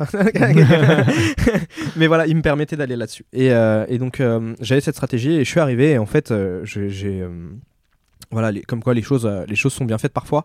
les deux me sont arrivés, c'est-à-dire que j'ai vraiment kiffé faire du code. c'est un truc qui m'a vraiment, vraiment passionné. Et j'ai rencontré euh, Maxime, qui est euh, notre premier cofondateur technique, mhm. qui est encore dans la boîte aujourd'hui, qui est, qui, est, euh, qui est CTO. et puis voilà, quoi, à la fin, du, à la fin des deux mois, en fait, bah, le projet final de, de, qu'il fallait rendre, et ben en fait on a fait Studiomatic. J'ai réussi à convaincre toute mon équipe de m'aider et de faire et de faire Studiomatic. Et donc il y a encore même la vidéo en ligne de, du démo day. Voilà toute première version avec des trucs qui marchent pas. Mais voilà c'était c'était le début, fallait bien. J'avais fait faire un logo et tout. euh, voilà, on s'était, on s'était amusé. Et donc, euh, ça m'a permis voilà, d'apprendre le code et de me lancer. Et donc, à la fin de ça, j'étais encore chez Cultura parce que je faisais ça pendant, euh, pendant Cultura. Et du coup, bah, maintenant, euh, le soir, quand j'étais au bar et que j'attendais sur mon ordinateur, bah, maintenant j'ai un nouvel objectif. Ah, tu codais. de terminer la plateforme. Mm. C'était de finir le truc et tout. Et donc, je codais comme un taré jour et nuit, euh, le plus possible, euh, les week-ends, les jours de l'an, les trucs et tout. Je suis pas quelqu'un de très social. euh, Mm. de manière générale, hein, je joue particulièrement au fait, mais là c'était voilà, là j'avais tué tout le reste, quoi. Tout ce qui restait, c'était c'était mort. Donc je faisais que ça. Euh, et, euh, et puis euh, et puis très vite en fait, euh, le, le premier objectif que j'avais, c'était de faire fonctionner une serrure. J'ai commandé la serrure, j'avais trouvé la bonne truc et tout. Je l'avais fait payer, euh, j'avais demandé à, j'avais supplié mon père de le faire payer par la boîte parce que du coup la boîte de bâtiment qu'on a, c'est métallerie serrurerie. D'accord, Donc, ok. il avait quand ouais. même assez- Mhm. accès à voilà, de la serrure et tout ça. euh, ce, qui est, ce- ce qui est assez, ce qui est assez drôle d'ailleurs, du coup, d'être euh, fils de serrurier, d'avoir une boîte qui ouvre des portes alors que je leur disais, euh, moi plus jamais je fais votre métier, quoi. Comme sorte de, l'atavisme. Mhm. Et, et donc, on commande la serrure, on fait des tests avec Maxime et on réussit à la faire fonctionner. Je me rappelle encore de ce moment euh, euh, parfaitement euh, où on appuie sur entrée sur, sur notre terminal et la ligne de code qui est envoyée, elle fait bouger la serrure à gauche. Mais c'est un, un sentiment que je pourrais jamais expliquer. mais vraiment, hein, c'est- Non, mais je comprends. c'est euh, fou. Il, il se passe, il se passe quelque chose. Euh, c'est c'est de la magie. Évidemment, tout est physique. Après, euh, on le rationalise et tout. Bien sûr. Mais le moment où cette serrure, elle s'allume, en c'est celle-là, celle qu'on voit ici. Euh, Ouais, euh, à, à gauche, là, elle a un truc très caractéristique. C'est, elle fait une petite lumière et d'un coup, elle fait clac et elle tourne, tu vois. Et ce bruit-là m'a marqué des années. Il est, c'est un ancrage. C'est un ancrage, Ouais. exactement. C'est un ancrage. Et, euh, et ce jour-là, j'ai cru que j'ai, compris que c'était possible. Tu vois, c'est- Ok. voilà. Mm. Là, on peut y- là, on y est. Ça fonctionne. Maintenant, cette serrure, si je la mets sur une porte, et quand le mec il a le bouton pour euh, déverrouiller euh, Mhm. sur sa réservation, il appuie dessus, bah ça ouvre la porte. Et là, c'est bon quoi. et donc, euh, et donc voilà, c'était. euh, et, et là, j'ai, quitté, euh, j'ai quitté mon taf.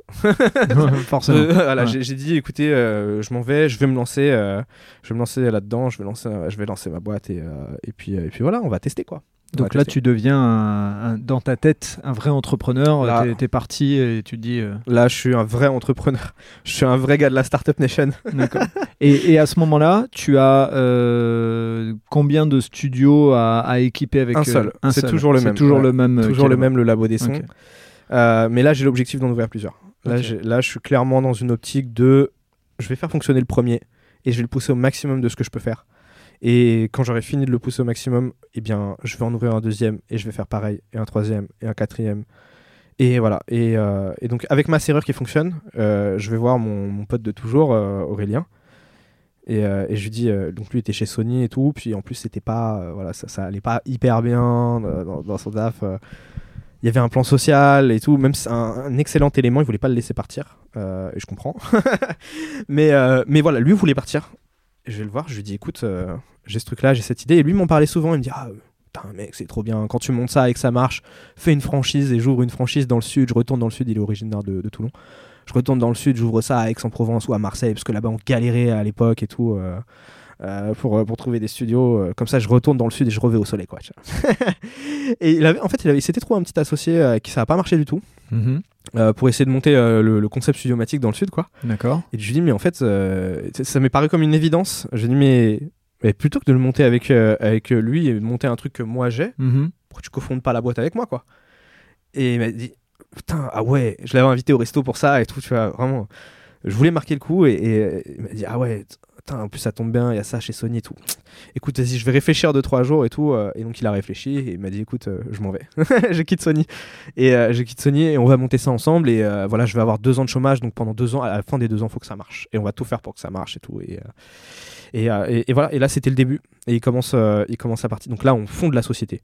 Là, vraiment. euh, euh, je crois que c'était euh, c'était notre anniversaire récemment. Euh, fév- euh, 17 février. 15 février 2017. D'accord. 15 février Le 2017. lendemain de la Saint-Valentin. Voilà, comme ça, on fait un ancrage. Voilà, exactement. le lendemain de la Saint-Valentin, c'est voilà, le greffe qui dit c'est OK, la société studiomatique est montée, ça, paru, ça, ça paraît dans les trucs journal officiel, je sais pas quoi. Donc, donc voilà, là c'est bon. On est, euh, on est entrepreneur officiellement parce que euh, moi j'ai arrêté la musique. Euh, mon dernier concert, j'ai dû le faire, j'ai dû le faire en, en août, en août 2000, euh, 2017, je pense. Ok. Ouais, Donc là, tu es à comme ça. 100% dans la boîte. Ouais, à 100%. Et encore peut-être même avant. Parce que je me rappelle que dans la salle de concert, entre les balances, je, je commençais ma formation de code, entre les balances et le début du concert, euh, j'apprenais à me servir de mon terminal.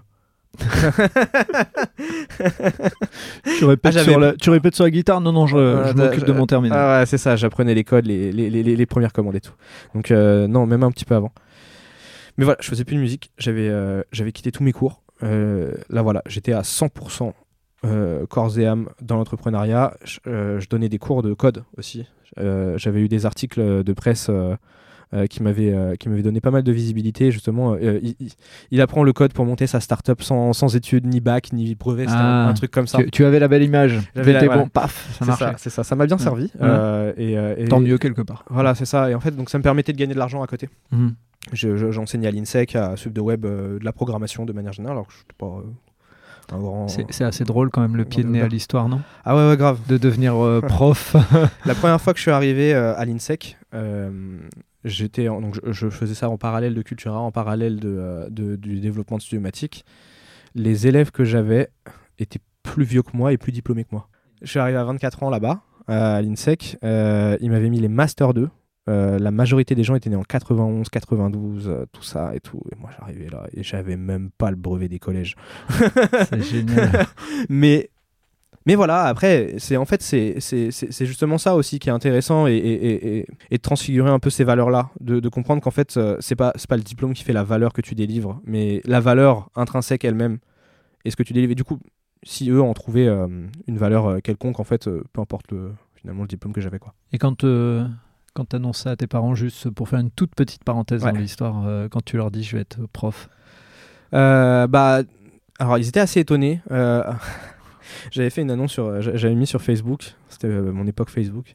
J'ai dit ouais, euh, je suis super heureux, un truc du genre ouais, je suis trop content. euh, euh, je rentre euh, en master euh, dans le corps professoral euh, à l'INSEC et tout. Et puis, euh, en fait, c'est une partie de ma famille qui comprenait pas et qui m'avait dit. euh, tu au- au cours- que tu t'inscrivais Ouais, au, dîner de famille suivant, il m'avait dit Ah, c'est super, t'as repris tes études. Non, non, en fait, non, je suis prof. Ah bon? Mais tu fais quoi du coup? Mais, euh, mais, mais plein de fois, j'arrivais par exemple dans l'administration euh, de l'INSEC, de Sub de Web et tout. euh, je- Ils me prenaient pour un élève. Tout le temps. C'est toujours bon ces moments-là. Ça fait rire. Ouais. Maintenant, ça m'arrive plus. Ouais. Mais euh, j'ai vieilli. mais, Et- euh, mais ouais. Et donc, quand tu euh, quand arrives dans cette partie euh, de, de vraiment lancement de la boîte, vous êtes deux associés. donc là, tu t'associes avec un copain. Yes. Qu'est-ce que tu mets en place pour ça? Parce que on sait que c'est des fois euh, des risques. Est-ce que tu mets rien en place? Et c'est possible aussi. hein. Il y, a- y y plein de cas euh, euh, où il n'y a rien qui se met en place, mais c'est une vraie question. Il n'y a pas grand chose. Je, je, pense pas qu'on ait mis en, en place des trucs. En, en fait, on a mis en place des trucs. Trucs classiques de communication, de Slack, Mhm, mhm. ce genre de choses, quoi. On avait le site internet, on avait, on avait déjà des trucs. On s'est, on s'est mis en place quand même des, des trucs de travail, mais euh, déjà, euh, on n'avait pas de bureau. On a toujours été, voilà, culture full remote. Euh, donc déjà, il n'y a pas de, il a pas de, de, de routine. Et pas de routine, on, on s'imposait pas de trucs et tout. je suis quelqu'un, j'aime pas me, pas me lever le matin, donc.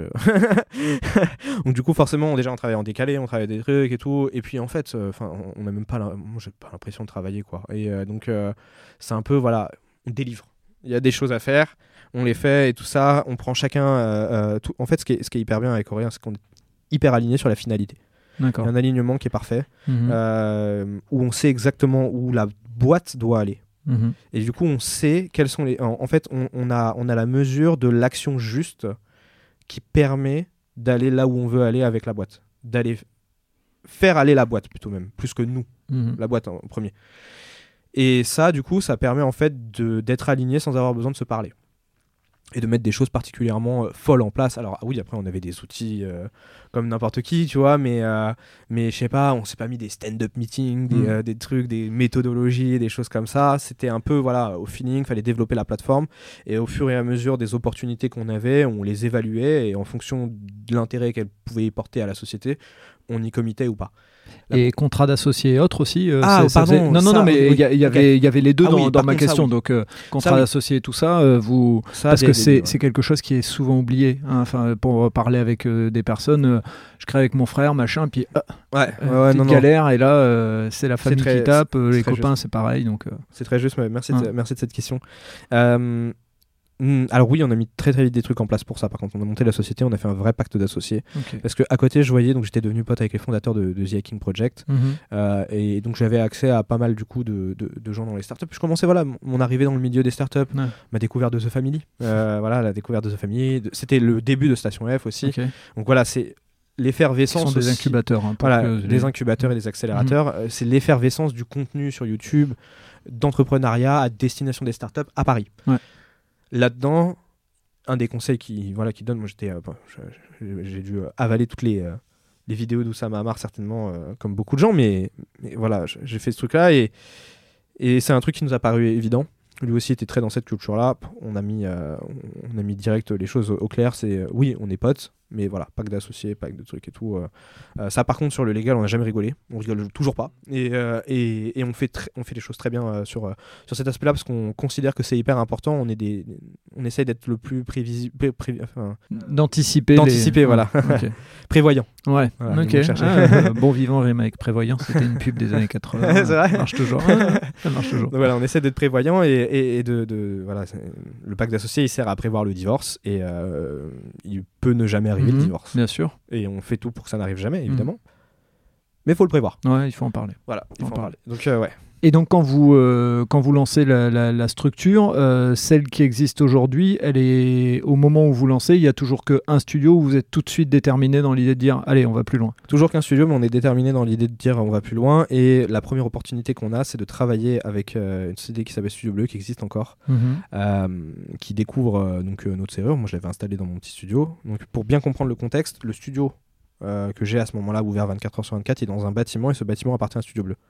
Studio Bleu, c'est un gros studio de Ouais. répétition et tout ça qui est concurrent. Oui, donc ça veut dire que si tu as, pour euh, éclairer un peu les gens, si tu as ta serrure qui marche, mais que eux ils ont fermé le bâtiment, Ouais, euh, euh, alors il y avait ces trucs-là aussi Ouais. qui étaient un peu chiants. Après, Ouais, on, ouais. avait fait des, on avait réussi à trouver des, des trucs et tout. Encore maintenant, euh, euh, on, on- avait, euh, on avait à quel interphone pardon, Ah Comme tu vois les solutions dans les médecins, Ouais. où ils mettent un. Et bah nous on avait fait pareil, sauf qu'on l'avait actionné par téléphone.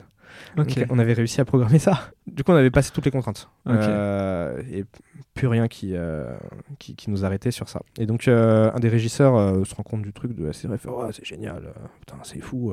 le patron, il, veut faire, il veut faire aussi quelque chose comme ça. Allez, donc, encore aujourd'hui, Studio Bleu, ils ont 75 salles. Nous, on Ah en a une. ok, ouais. Donc euh, voilà, il y, a- il y a deux choix, il y a deux façons de réagir à ce truc-là. C'est soit on, on nie en bloc et on veut éviter de se faire copier, soit on commence à se rapprocher et, et essayer de faire des choses. Et euh, en tout cas pour eux. Euh, et donc ils viennent nous voir, ils nous disent bah voilà, on ouvre un nouveau bâtiment. Mhm. Ce serait bien de travailler ensemble et, euh, et voilà, vous allez être prestataire B2B, tous des, des échanges très musclés, très très musclés. Parce qu'eux ils sont en position de force. Ah ouais, ouais, Ouais. bien sûr, bien sûr. Ça a changé maintenant, mais ouais. mais, euh, mais mais ouais, ouais, ils sont ils sont en position de force. J'en profite. Euh, et donc euh, en fait, on se met en tête de lancer une solution B2B. Euh, donc le dashboard complet, la, solution de gestion et le, le topo, c'est d'aller dire ok, aujourd'hui votre studio est ouvert de 10h à 20h euh, à minuit au maximum. Nous, ce qu'on vous propose, en fait, c'est de mettre des serveurs connectés et d'avoir un outil de gestion qui vous permet de piloter votre business 24 heures sur 24, 7 jours sur 7, d'avoir votre plateforme de réservation et de ne pas euh, dépendre de- d'employés ou de trucs comme ça. Donc vous allez augmenter votre chiffre d'affaires, vous allez gagner du temps, vous allez améliorer votre gestion, vos clients vont être plus contents parce qu'ils vont être plus autonomes, plus indépendants et tout ça. Et, euh, et donc on commence comme ça. Donc on se retrouve avec quatre studios à gérer dans un nouveau bâtiment, on développe des nouvelles infrastructures, euh, des nouveaux systèmes d'interphone, des trucs et tout euh, pour ouvrir la porte du bâtiment, pour ouvrir la porte des studios. On fiabilise le système. Donc les gens marche. qui louent euh, à ce moment-là, ils louent les studios chez Studiomatic ou chez Studio Bleu Eh ça- avec votre C'était solution. un- toujours un gros point de discorde, mais en fait, les gens, du coup, pour aller réserver les studios de Studio Bleu, ils venaient chez Studiomatic. Donc, du coup, ils venaient sur la plateforme, ils se créaient leur compte, ils faisaient leur réservation chez Studio Bleu et ils accédaient 24-24, 7 jours sur 7. C'était des studios de répète à l'époque, c'était avant le confinement toujours. Et, euh, et, et puis voilà, donc on commence comme ça, ils nous payent notre solution euh, à un prix par mois par studio, un Mhm. truc euh, en plus qu'ils nous avaient euh, négocié euh, euh, au rabais, euh, un truc un peu ridicule, donc euh, pas parler du prix, mais Ils étaient en position de force. voilà, ils étaient en position de force et il fallait bien commencer, donc ça c'était Mhm. le, euh, voilà, le pied à l'étrier sur on va finir la solution tech. Va finir de coder, on va finir tout. euh, Et, euh, et, puis, et puis voilà, et en fait ça commence à marcher. Donc les gens réservent. Pour la première fois, euh, la vraie première fois, on commence à avoir des gens qui sont complètement extérieurs à notre cercle d'amis qui euh, trouvent euh, le- les studios par, euh, par voie organique euh, Mhm. et, qui, euh, et qui viennent en autonomie.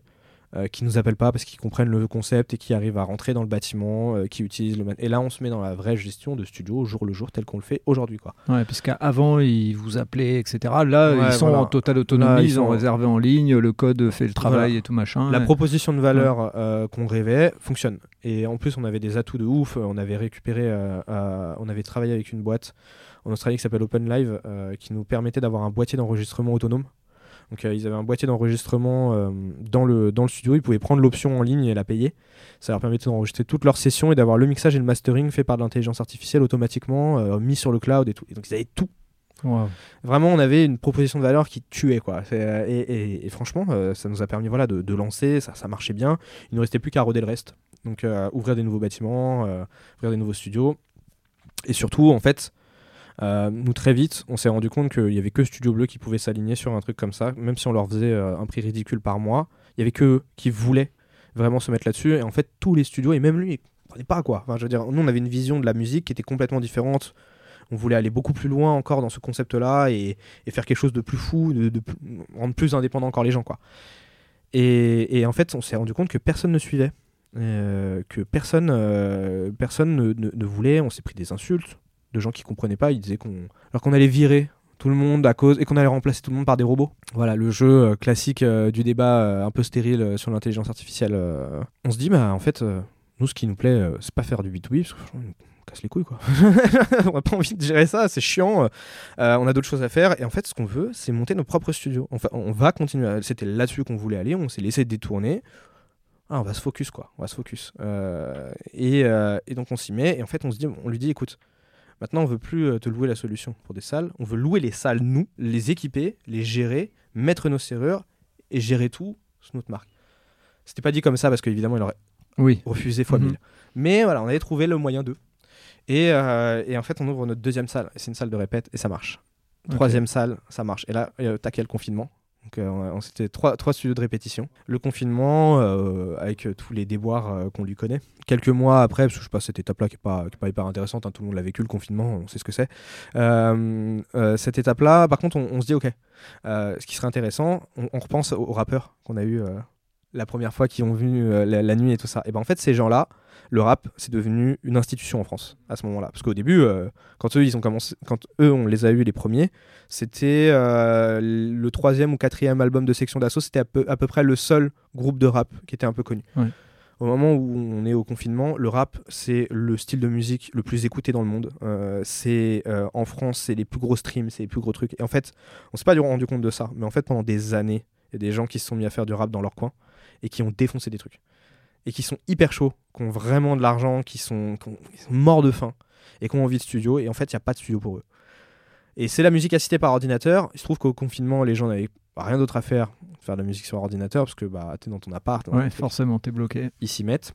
Et donc on lance des, des- des studios dédiés à ça quoi. Et en fait, euh, bah voilà, le premier fonctionne bien. Je, je- je fais, je fais un raccourci. Oui, Je bien sûr, plein de choses. On a, sûr, on a dû itérer sur le produit, Ouais. faire des tests et tout. Mais ça marche. Les gens reviennent. On en ouvre un premier, deuxième, troisième, quatrième, jusqu'à 10. D'accord. Euh, on en a ouvert 7 d'un coup. Euh, des- on, en a, on a transféré, transféré un, un studio de, de répète en studio de prod au début.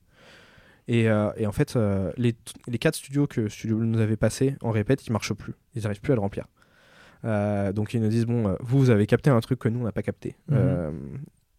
Allez-y, faites, faites de, la, de la prod quoi, et gérez-le, ça nous rapportera plus d'argent. quoi. Et donc on, a, voilà, on est arrivé à 10, puis après, au bout des 10, bah, on a pu lever des fonds, on a pu euh, Ok. voilà, euh, la voir pour cette fois ne plus ouvrir des salles une par une, Mhm. mais vraiment ouvrir des bâtiments complets euh, euh, qu'on le fait. Et vous avez commencé à vous diversifier avec aussi cette euh, histoire de, de- de podcast aujourd'hui, le studio Ouais. dans lequel on est, euh, parce que c'est il y a une demande, je suppose. Exactement. En fait, la diversification déjà de répétition à, à production beatmaking, elle nous a Mhm. permis de se rendre compte qu'il y avait des marchés qui étaient autres. Et, et surtout d'abstraire, parce que c'est le processus de simplification et d'abstraction, il est très long en réalité, il prend, il prend beaucoup de temps. Même si aujourd'hui ça me paraît évident, ce qu'il faut comprendre en fait, c'est que ce que les gens viennent chercher chez nous, euh, euh, ils, viennent chercher, ils viennent chercher deux choses principalement. Ils viennent chercher déjà la possibilité de se mettre dans une salle qui est insonorisée et d'être qui ils veulent au moment où ils veulent l'être. Mhm. Et ça, c'est très important. Parce que le qui ils veulent, ils peuvent être musiciens et faire de la répète dans un groupe de rock, mais ils peuvent être aussi rappeurs, ils peuvent être aussi beatmakers, ingé son, ils peuvent être podcasteurs, ils peuvent être danseurs, ils peuvent être photographes, ils peuvent être vidéastes, ils peuvent être streamers, ils peuvent être énormément de choses. Mais à la fin, ils se retrouvent dans un endroit physique dans lequel ils ont besoin d'une insonorisation. Et donc, quand on comprend ça, et qu'on se dit qu'à partir du moment où on prend des salles, on fait des salles et qu'on lui met des matériels à l'intérieur, mais que la coque, le reste, ça reste une salle insonorisée, ce qui fait euh, l'activité de la salle, c'est le matériel à l'intérieur, et ça, c'est rien du tout. Parce qu'en fait, euh, aujourd'hui, euh, voilà, tu- tu l'as vu, monter un podcast avec du matériel, ça coûte rien. C'est pas cher, on peut, voilà. Mais par contre, la salle, l'endroit dans lequel se retrouver, ça, c'est autre chose. Ouais. Un loyer par rapport au matériel, c'est. Voilà, euh, ça c'est ça c'est autre chose. Mm. L'insonorisation c'est excessivement cher. Et puis quand bien même les gens ont de l'argent pour le faire, ils ont peut-être pas envie de recevoir des invités qu'ils connaissent pas. Nous dans le podcast ça va, dans le rap c'est autre chose. Oui, oui, oui, oui, on est d'accord. Voilà, dans le On rap c'est un autre Ah, délire. ah, Euh, ah. et, et- et du coup ils ont pas envie de recevoir ça forcément dans leur salon avec euh, la femme à côté, les enfants, euh, les voisins, les trucs. Et puis on, prend, on va prendre mon exemple juste. Tu viens faire des podcasts Voilà, à Paris, toi- il faut que tu aies à. Lille. Voilà, je suis tu à Lille. Paris, t'as Mhm. besoin d'un lieu, t'as besoin de trucs et tout. Euh, euh, on en a par exemple dans le studio de podcast, on a plein qui viennent euh, de hors de l'Île-de-France et qui utilisent oui. les studios que pour Mhm. ici et qui ont euh, sincèrement largement le- de quoi de quoi se faire leur propre studio et tout ça. Ils viennent chercher ça. Et la seconde chose, c'est qu'ils viennent en fait euh, chercher une communauté. Parce que euh, tu peux faire de la musique chez toi. Euh, une fois, j'ai une personne qui m'a dit, un, un investisseur, je sais plus qui, euh, sur un roadshow, il dit ouais mais c'est- bien votre truc, mais en fait moi j'ai un pote, il est musicien et en fait il a un chalet en haut de la montagne là et en fait il a fait son studio là-dedans et il va et il est hyper bien. Oh, mais gros il est tout seul dans son chalet en fait. Ben oui. T'es tout seul dans ton chalet. Euh, oui, tu peux faire de la. Oui, ok, Internet, ça a permis de rencontrer des gens et tout ça, mais euh, jusqu'à ce qu'on me prouve le contraire. Et le jour où on me le prouvera, euh, je m'y mettrai. Mais en fait, euh, c'est toujours pas fonctionnel de faire de la musique avec des gens à travers un ordinateur. Mm. Et puis, c'est autre chose. Il y a quelque chose d'ineffable à faire de la musique. Tu, tu viens, c'est une ambiance, c'est. c'est des sons, c'est une vibration, c'est quelque chose de physique, c'est quelque chose que tu ne peux vivre que dans un lieu physique. Mhm. Et donc, ce que viennent chercher les gens chez nous, c'est ça c'est la salle, pouvoir y être tout seul ou pas, mais aussi la possibilité de rencontrer des gens qui partagent la même passion et qui ont euh, la volonté d'aller plus loin que simplement faire de la musique à la cool. Et ça, euh, quand on l'a compris, on s'est dit, ok, bah en fait, on va monter nos propres bâtiments parce qu'on a besoin d'avoir une architecture spécifique. On veut que la façon dont les couloirs soient tournés, ce soit des, endroits de rencontre. On veut que les studios, ils puissent être euh, normés parce que ça nous permettra aussi d'adapter mieux le truc. Mais surtout, on veut pouvoir attaquer d'autres marchés, avoir une diversification. Le podcast est venu comme ça. Donc euh, on a fait ce test-là avec ce studio qui marche très très bien et on est super content. Et en fait, voilà, on abstrait ça à n'importe quelle personne qui est artiste. Un artiste, c'est très large. Et surtout, moi maintenant, je suis dépassé. Je suis dépassé par la musique, euh, par la musique qui se fait et tout ça. Euh, quand je vais faire les visites avec les clients, des trucs comme ça, et que je leur demande quel style de musique ils font, et ben encore plus maintenant, je découvre des nouveaux styles de musique. Nouveaux styles de musique, des nouvelles tendances, des nouvelles façons de faire et tout. Et en fait, euh, les clients qui, viennent chercher des studios, ils sont souvent à la pointe de ce truc-là. Donc nous, on essaie d'avoir des studios le plus neutre possible, plus polyvalent, pour que justement les gens puissent en fait avoir cette euh, clarté d'esprit et cette, euh, possibilité de faire des choses qui leur sont propres, quoi, et qui sont singuliers. On a pas mal développé et pour euh, éviter de faire trop long. euh, les gens Bien sûr. iront sur euh, Studiomatic pour savoir, mais je pense qu'on a bien expliqué. voilà, ils peuvent réserver en ligne, etc. Et, et c'est vraiment très clair sur votre site pour y avoir été pour, Merci. pour regarder. Non, sincèrement, moi, ce que j'ai- j'aimerais terminer par cette partie-là, par la partie levée de fonds, parce que c'est important. Là, tu viens de parler de dire on veut nos propres bâtiments et autres. C'était une volonté de la levée de fonds, mais aussi peut-être expliquer un petit peu. Bah, dans la levée de fonds, euh, il y a aussi une manière de dire euh, vous vous assurez en tant que euh, en tant que fondateur un salaire aussi. Enfin voilà, dans, dans la levée de fonds, on oublie des fois de dire, mais le but c'est de faire en sorte que les investisseurs investissent dans l'entreprise, mais aussi euh, pour que les fondateurs restent et, et- et se payent un salaire. Quoi. Avec les 10 studios qu'on avait, on était rentable. Euh, donc ça nous permettait de nous payer. Ouais, déjà, donc ça c'était cool, c'était une, une vraie étape. hein. L'étape du salaire pour un fondateur, c'est un. Puis ça répond important. à la question d'Aurélien qui est euh, au bout de deux ans, il faut que je me paye. Exactement, Euh, voilà. Et il avait on a réussi ce pari-là, Mhm. euh, à- bravo. in extremis, Mhm. mais, euh, mais on a réussi. Et donc, euh, on était rentable. euh, ça nous a permis, voilà, de. On avait, on faisait 20, 20 K, euh, ouais, 18-20K de MRR, je sais plus combien. Mhm. Mais voilà, on, était, on avait des bons chiffres. Franchement, on avait de très bons chiffres pour, euh, pour, pour, pour le moment de la levée de fonds. C'était un- une bonne époque parce que là, le marché est un peu plus difficile euh, pour la levée. Mais voilà, on, on était vraiment, on avait un beau momentum. C'était euh, c'était cool. Il y avait des bons chiffres. euh, euh, les projets qu'on sortait commençaient à être vraiment bien. On a Roubaix qui est sur, euh, qui sur Mhm. la track. On fait 23 studios dans un bowling de 1800 mètres carrés. On a Saint-Denis, là, qui a commencé, les travaux ont commencé. euh, des- voilà, des trucs. euh, 8 studios sur Saint-Denis en plus. Donc, euh, on commençait voilà, à avoir ces projets qui, qui tournaient. Donc, on a été voir les investisseurs en disant bah, voilà, on, on a besoin d'argent pour investir, on va faire levier sur des prêts, des trucs comme ça et tout. On a structuré une levée de fonds. Voilà, quand même vraiment conséquente pour notre, pour notre secteur, certainement même une des plus grosses. Euh, on a fait 1,6 million d'euros en total. Euh, pour, euh, pour un seed dans une boîte de musique, il n'y en a pas beaucoup quoi. Et, je suis très reconnaissant de ça parce que c'était beaucoup de travail, beaucoup de, beaucoup de confiance aussi de la part évidemment des investisseurs. Et oui, effectivement, ça nous a permis de, bah, déjà d'investir dans, dans du staff. Donc on s'est staffé, maintenant on est 7. On a aussi fait, fait de, la, recherche, de la recherche et du développement pour des studios vraiment. en fait, nos studios sont pour que tout soit vraiment standardisé, on fait des studios en, en kit. En fait. Donc on, fait- on construit des studios hors site. Mhm.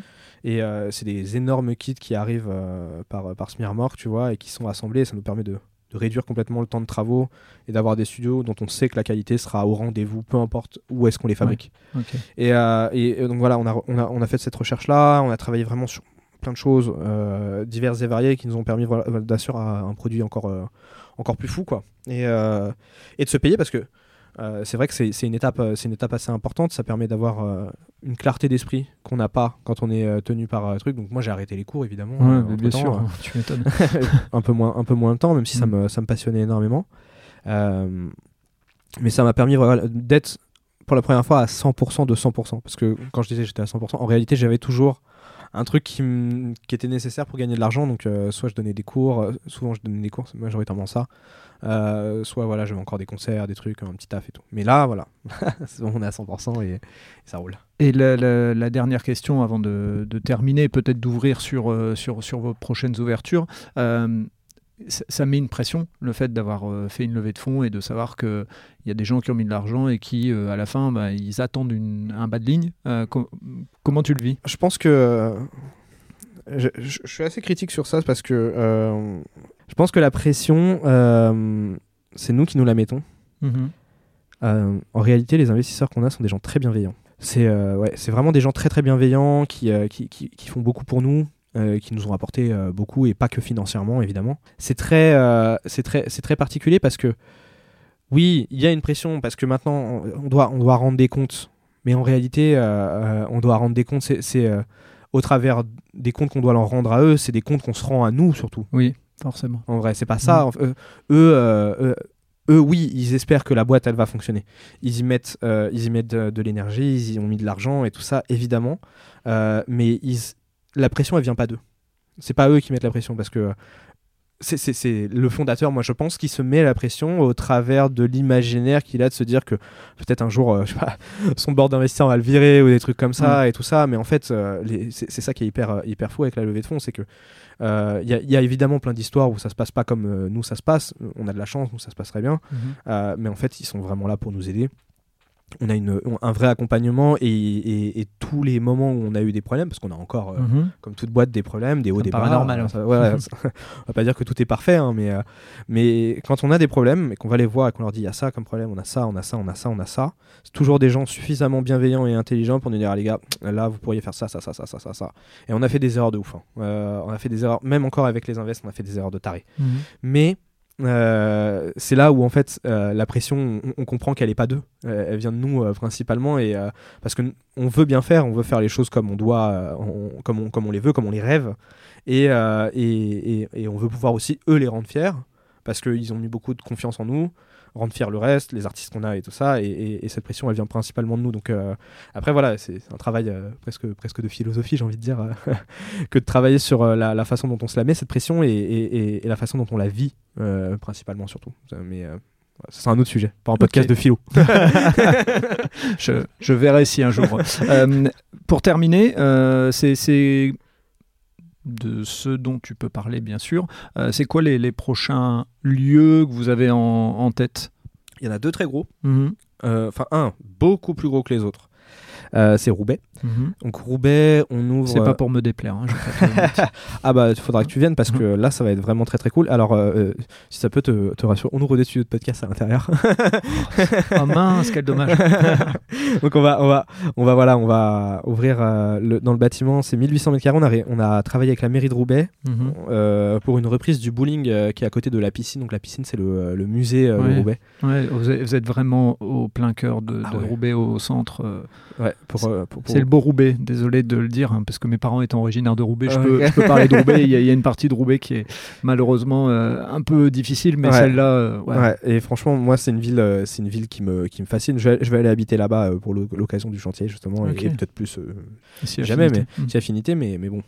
Je vais habiter en, en partie là-bas et, et dans, et dans le sud. Roubaix, c'est 23 studios, une Wow. salle de concert audiophile. Avec, on travaille avec, euh, avec, euh, avec quelqu'un, là, on commence à voilà, bien s'entendre et tout. euh, une personne qui est une vraie institution là-bas, qui a une grande collection de vinyles et, et un sound system, un des meilleurs en France et tout. C'est voilà, on, on va monter ce projet-là. Les, les, la, la mairie a commencé déjà à travailler sur le bâtiment. Le- voilà, l'ouverture est prévue, j'espère pour pour la fin de l'année, début de l'année prochaine. Donc, je, je veux pas trop annoncer d'ouverture parce que c'est toujours dépendant, voilà, des, des permis, des trucs et tout. Là, on est en fin d'instruction de permis, donc euh, donc c'est quand même très avancé. Je veux dire, le projet, euh, on, on a tous les plans, les trucs et tout. euh, c'est censé commencer dans deux mois, les travaux. Donc euh, voilà, le prochain, le plus, le plus proche, c'est Saint-Denis, euh, pour lequel Mhm. pour le coup les travaux ont déjà commencé. Donc là, on ouvre 8 studios juste en face euh, de la prochaine gare du Grand Paris. D'accord. Donc euh, Ok. ligne 13, 14, 15, 16, 17, Mhm. euh, Bien vu. Tour Playel. Mhm. Et ça, voilà, ça va être 8 studios de production. Uniquement pour la prod pour l'instant. On verra plus tard euh, s'il y a d'autres choses. Mais, euh, voilà, et puis euh, après, on, est toujours, on recherche toujours des opportunités. Donc nous, on a un modèle de franchise en plus. Donc on, est assez. voilà, on reçoit des, candidatures d'un petit peu partout en France. On a reçu aussi un peu à l'étranger, Belgique, Espagne. Donc là, notre objectif, il est de finaliser ces deux bâtiments. Les prochaines villes sur lesquelles on veut travailler absolument et sur lesquelles on va ouvrir. Juste, on n'a pas de date parce qu'on on est encore vraiment en travail dessus, mais c'est Marseille, Bordeaux. Et en fait, voilà, d'ici l'année prochaine, dès qu'on aura validé encore ce modèle-là d'ouverture de bâtiments, euh, on est là pour ouvrir dans les dix plus grandes villes de France et, et- et l'Europe. Euh, Le reste de l'Europe, euh, Belgique, Espagne, voilà. Bravo. J'adore ce, ce parcours quand on part de, de, de l'échec scolaire, etc., pour arriver jusque-là et d'avoir cette ambition-là. Enfin, vraiment, euh, Anthony, merci, euh, à pour ce moment que je viens de passer, parce que c'est. C'était hyper instructif, il y a plein de, de, de- de sujets, j'aurais même, euh, je pense, encore de quoi te, te- te- t'alimenter, te poser des questions, et je pense que toi, tu aurais aussi de quoi dire, mais voilà, à un moment, on va, se- on va s'arrêter là. Ouais, bien sûr. Euh, et puis ce sera peut-être l'occasion de faire un- la suite euh, quand tu seras À arrivé à Roubaix. Et puis, voilà, on, le fera, on le fera en live. Euh, je viendrai à vélo parce que je suis pas très loin. Les bureaux sont pas loin, donc tu vois vraiment, euh, il y a de quoi faire. En tout cas, vraiment merci de m'avoir Merci reçu dans ces locaux. Je ferai quelques petites photos pour mettre sur le site et puis de toute façon, je mettrai le lien. Les gens pourront voir, mais c'est vraiment la preuve que on est dans un lieu euh, top quoi quand on vient sur Merci. Paris. euh, c'est c'est l'idéal pour un podcasteur. Bah, merci beaucoup, c'était super et euh, vraiment merci pour toutes ces questions, ça me permet de développer aussi et, euh, et, et- et voilà. euh, ju- juste un, un- un dernier mot évidemment, tout ça je le fais pas seul, hein, on, est, on, est, on est une boîte, on est un, associé, vraie tout ça. équipe Ouais, il y a une vraie équipe et Ouais. tout. euh, voilà, je- si je dis jeu par euh, commodité de langage, euh, en fait c'est c'est on. Oui, d'accord, je comprends, t'inquiète pas, et t'as bien fait de le préciser. En tout cas, Anthony, au plaisir. Merci. Merci d'avoir écouté cet épisode jusqu'au bout. J'espère que vous avez apprécié ce moment et si vous voulez en savoir plus, rendez-vous sur les notes du podcast. Si vous avez aimé cet épisode, n'hésitez pas à en parler autour de vous pour donner encore plus de lumière aux actions des invités. Si vous avez envie de suivre Allez abonnez-vous et évaluez le podcast, notamment sur Spotify et Apple Podcast, sur votre plateforme d'écoute préférée. Si vous voulez faire avancer mon travail, laissez un commentaire sur Apple Podcast, ça aide à faire connaître le podcast. Pour ceux qui ne le savent pas encore, j'ai lancé un autre podcast sur le voyage qui s'intitule Loin de chez soi. Il est disponible sur Apple Podcast, Spotify, Deezer et sur les plateformes d'écoute. Je vous donne rendez-vous un mercredi sur deux pour un podcast Allez vas-y sur les entrepreneurs et entrepreneureux, les bénévoles et les engagés. Et tous les vendredis pour un épisode consacré aux sportifs et aux sportives. D'ici là, portez-vous bien.